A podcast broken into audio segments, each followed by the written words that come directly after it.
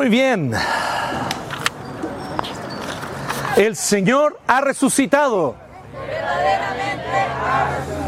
Algunos los pillé distraídos. Miren. Bien.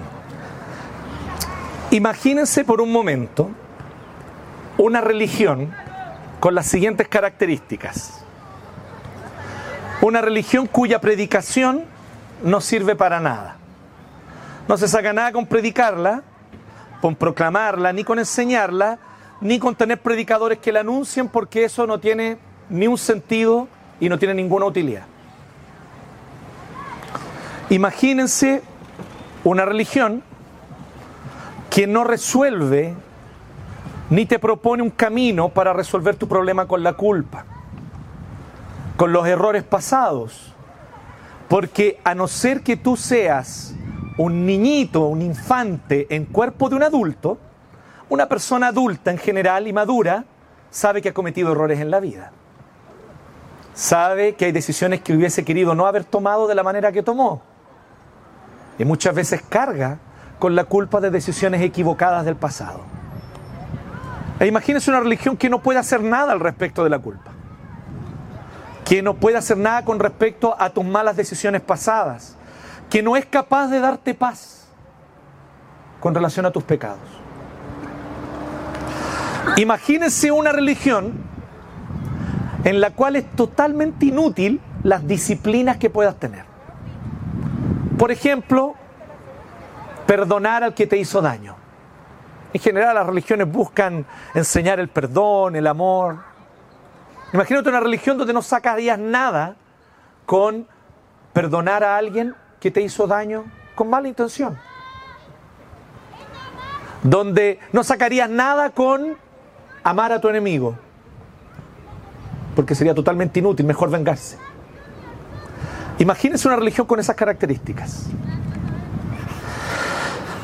Bueno, yo les quiero contar algo. Esa religión existe. Y esa religión es el cristianismo que no cree que Jesús resucitó. Es la cosa más contradictoria del mundo porque es como decir un círculo cuadrado. Pero aunque ustedes no lo crean, esa bola impensable, ilógica, irracional, y entre todas las I que puedo decir inútil, además, existe. Hay personas hoy que dicen yo soy cristiano, yo sí, no, Jesús, bacán, súper, pero que resucitó corporalmente de los muertos, no. Es una metáfora. Él ha resucitado en nuestros corazones, en los tres corazones. Resucitó aquí, en nosotros, en nuestra... Pero en la comunidad que cree en Él. Pero que así que el loco se levantó del... Estuvo muerto y después de muerto se levantó de los muertos corporalmente y vive. Bueno, lamentablemente esa religión existe. Lamentablemente ha plagado el mundo intelectual y académico de muchas facultades de teología, causando grandes estragos. Y con el tiempo, lo único que ha hecho es vaciar iglesias, que hoy día se venden para que sean discotecas góticas o skate parks, porque ya nadie va a esos lugares. Y yo sé que algunos de ustedes que han viajado a Europa han visto eso con sus propios ojos, ¿sí o no? Lamentablemente esa religión existe y es una contradicción absoluta. No existe el cristianismo y tú no eres cristiano no eres cristiana, no me importa cuánto tú te digas que eres, si no crees que Jesús se levantó de los muertos corporalmente, en cuerpo, sangre, huesos, piel, que se levantó de los muertos, esa tumba se abrió, esa piedra enorme, imposible de correrla con dos o tres personas. Eran necesarias más de ocho, diez personas para correr esa piedra. Esa piedra fue corrida y de allí salió Jesús vivo después de haber estado muerto. Y por lo tanto, como les quiero decir hoy día, a eso nos invita una vez más la palabra de Dios, a reafirmar que la razón por la que estamos aquí y la razón por la que todo esto tiene sentido es que Jesús resucitó. Si no es así, si tú no crees que es así, te lo tengo que decir con todo cariño y respeto, no tengo la intención de echarte, probablemente nos caerías muy bien, eres una excelente persona y podemos compartir un café cuando quieras, pero no sacas nada con venir acá. La razón por la que estamos aquí es porque sabemos, entendemos con absoluta claridad que Jesús vive. El Señor resucitó. Primera de Corintios 15. Si está con su Biblia ahí, puede leer en Primera de Corintios 15. Y voy a leer desde el versículo 12 que dice así el apóstol Pablo. Primera de Corintios 15 del 12 al 19. Ahora bien, si se predica a Cristo o si se predica que Cristo ha sido levantado de entre los muertos, ¿cómo dicen algunos de ustedes que no hay resurrección? Ya había gente en ese tiempo que decía eso, no, los muertos no resucitan. Entonces, bueno, si no resucitan, entonces ¿cómo Jesús resucitó?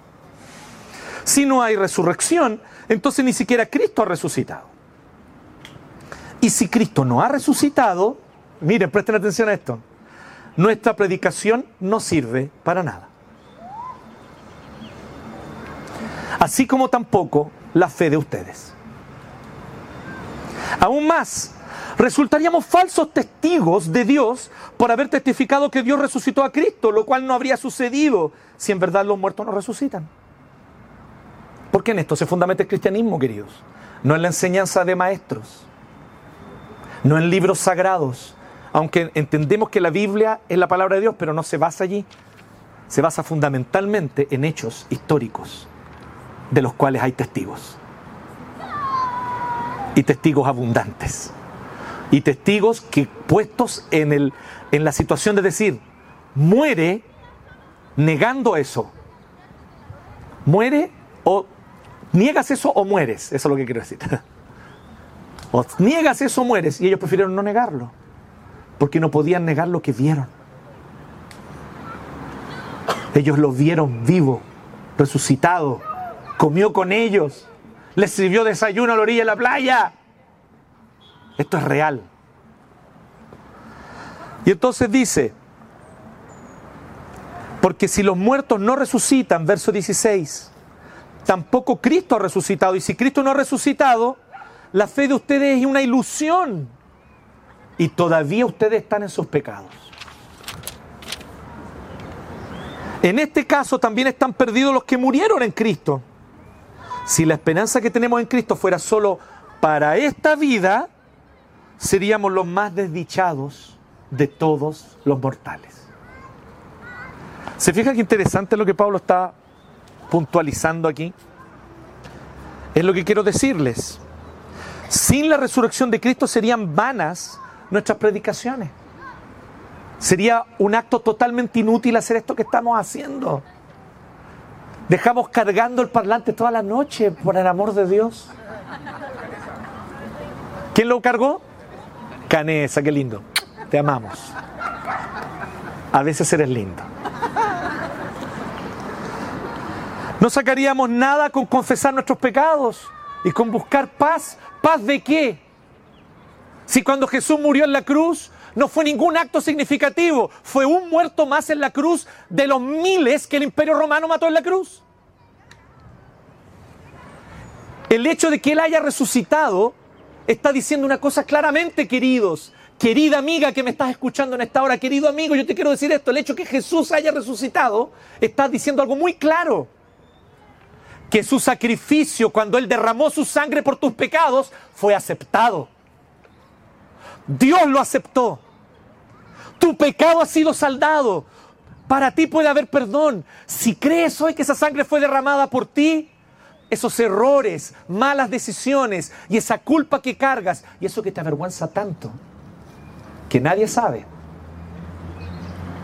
Todo eso puede ser perdonado y limpiado porque Jesús verdaderamente se entregó como sacrificio y ese sacrificio fue aceptado, el Padre se gozó en ese sacrificio y lo levantó de los muertos.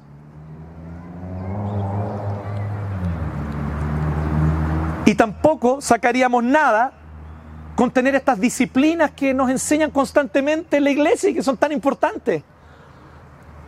Perdona al que te hace daño. Es heavy eso porque El mandato de Jesús no es, el mandato de la palabra no es, disculpen. Porque disculpar es entender que la persona tuvo motivos válidos para hacer lo que hizo y que probablemente lo que me está faltando es comprensión. No entendí la circunstancia, la vida, la situación de la persona y entonces si yo la comprendiera, ah, ahí entonces yo la disculparía. Es como presentar una excusa, es como un justificativo firmado por el apoderado, ¿entienden? Pero perdone una palabra muy fuerte. Perdón no significa disculpar. Perdonar significa justamente perdonar lo imperdonable, lo que no tiene excusa, lo que hicieron contra ti sin ningún motivo ni razón que lo valide. Y Jesús nos dice que tenemos que perdonar así. Y ustedes me van a perdonar, pero si no hay, bueno, a propósito, si no hay resurrección de muertos, eso es lo que está diciendo Pablo, ¿para qué voy a perdonar? Mejor vengarme. Mejor transformarme en Kill Bill. Porque la venganza es un plato que se come mejor frío. ¿Me siguen? Entonces, esto es solo un ejemplo. ¿ah? Podemos dar otro ejemplo. Por ejemplo, eh, pensemos en la ética sexual del cristianismo.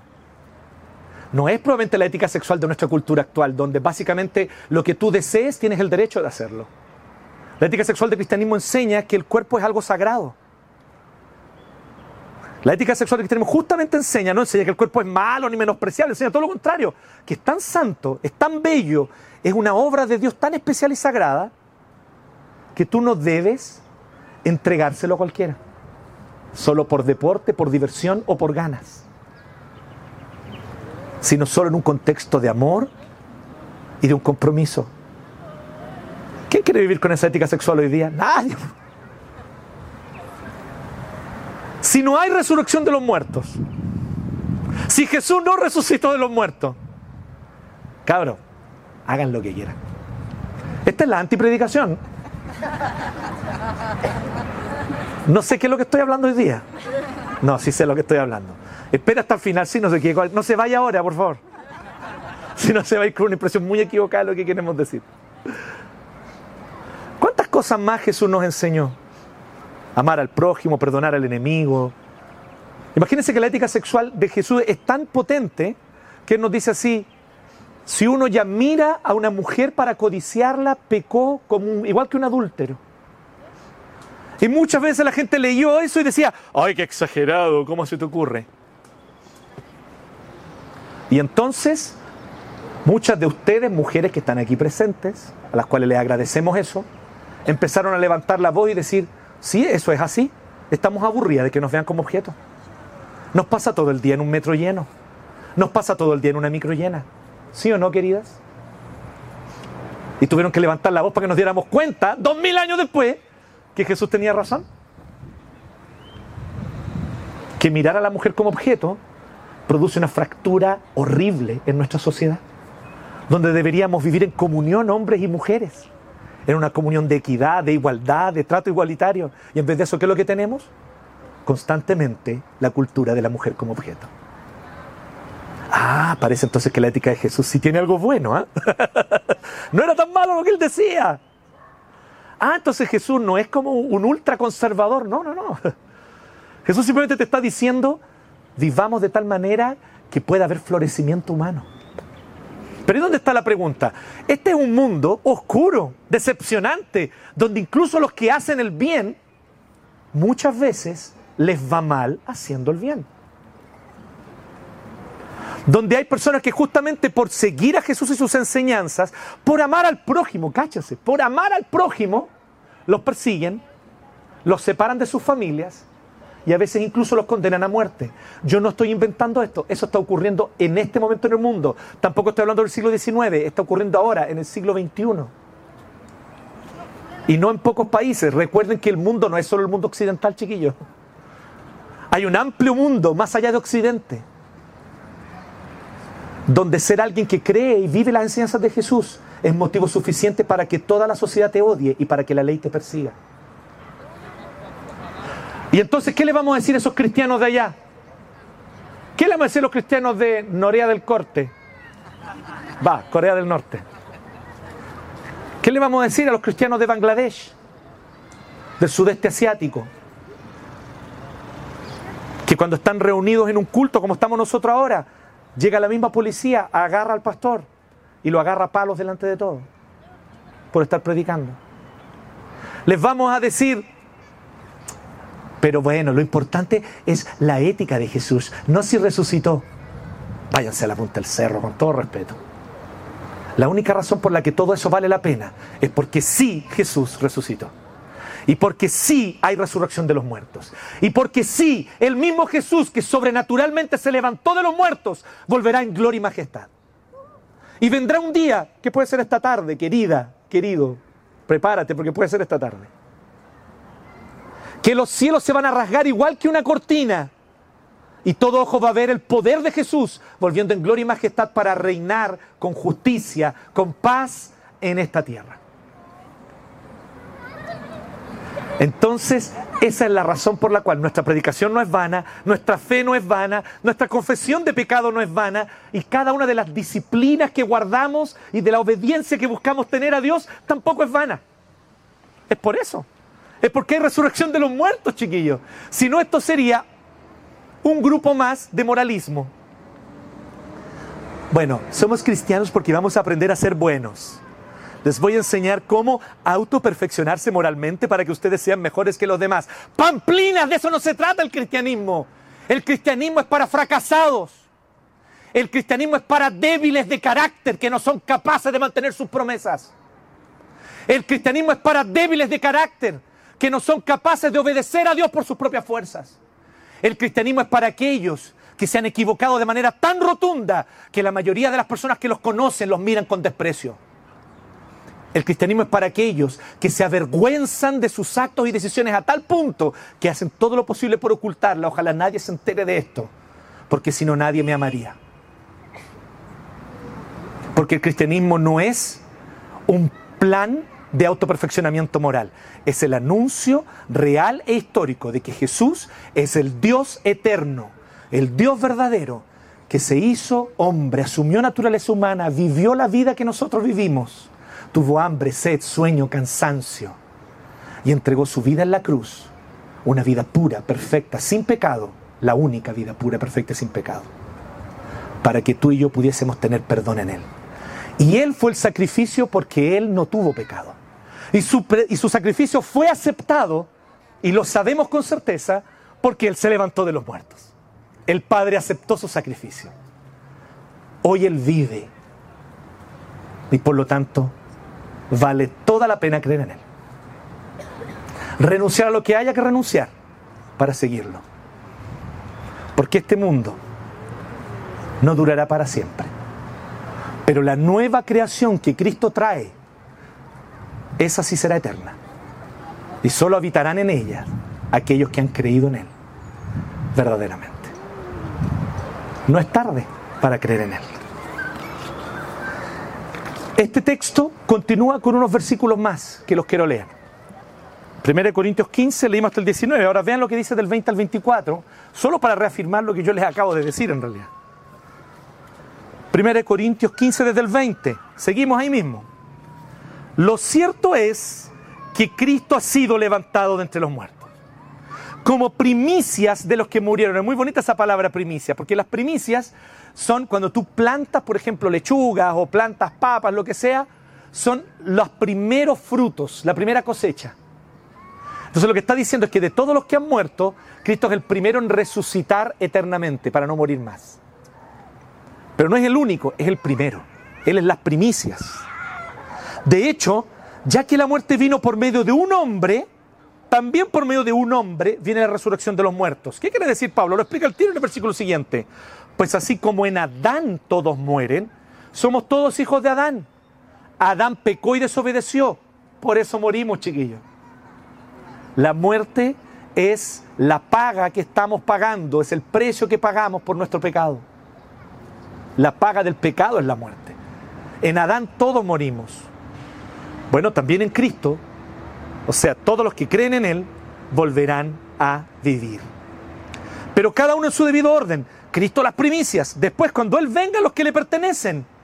Y entonces vendrá el fin, cuando Él entregue el reino a Dios el Padre, luego de destruir todo otro dominio, autoridad y poder.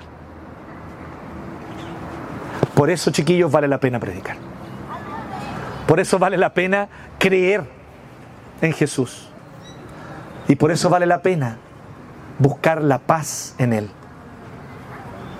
Qué bueno esto, que lo cierto es, la verdad es esta, Cristo se ha levantado de los muertos. Porque vuelvo a decirle, chiquillo, no anunciamos un conjunto de reglas para el autoperfeccionamiento moral. De eso no se trata el mensaje de Jesús. El mensaje de Jesús no se trata de cultiva una espiritualidad que te autoperfeccionará. No. Hay muchas espiritualidades que te ofrecen eso y lo hacen mejor. Estoy siendo honesto aquí con ustedes. Pero Cristo no viene a eso. El mensaje de Jesús es un mensaje de salvación. De un mundo en condenación. De un mundo en pecado. De un mundo condenado al fuego del juicio y que Cristo nos ofrece una salida. Creamos en Él y no solo hallaremos perdón de nuestros pecados, hallarás vida eterna y vivirás y reinarás junto a Él en la nueva creación que Él traerá. Nuestra predicación tiene sentido porque Jesús resucitó. Así que por eso estoy aquí predicando y por eso Canesa cargó toda la noche el parlante. Y por eso yo estoy usando mi garganta para decirles que el Señor ha resucitado. Nuestros pecados son perdonados porque Jesús resucitó. Y todas aquellas decisiones contraculturales que tomamos, que la gente dice que es ridículo, ¿para qué renunciar a eso? ¿Para qué abstenerte de eso? Todas esas decisiones contraculturales, contraintuitivas incluso, tienen sentido porque Jesús resucitó y porque nosotros no somos habitantes de esta antigua creación marcada por el pecado somos hoy ya habitantes de la nueva creación que Cristo traerá cuando vuelva. Somos como habitantes del futuro. Vengo del futuro y les vengo a decir algo. La U no tiene estadio todavía, primero. Y en segundo lugar, Cristo vence al final. Él es el único rey que gobernará la tierra. No va a haber ni congreso, ni asamblea, ni presidentes de ningún tipo. Solo habrá Jesús como rey. Y Él es un rey justo, santo, perfecto. Y en su perfección gobierna una nueva creación plena de armonía, justicia y miren qué maravilloso esto, sin pecado. Que es la raíz de todos nuestros males. De la ambición, de la desigualdad, del odio, del desamor una nueva creación sin pecado. ¿Quieres ser parte de esto? Cree en Jesús. Cree en Jesús. No estoy interesado en meterte miedo, pero tengo que decirte la verdad porque yo creo que es una verdad. Puede que mañana sea muy tarde. Cree en Él hoy. No sabes si vas a abrir los ojos mañana. Ninguno de nosotros lo sabe. ¿Para qué dejarlo para mañana? Entrégale tu vida hoy. Cree en Él hoy. Reconcíliate con el Señor Jesús hoy. Porque Él es misericordioso, compasivo y acoge a los fracasados como yo.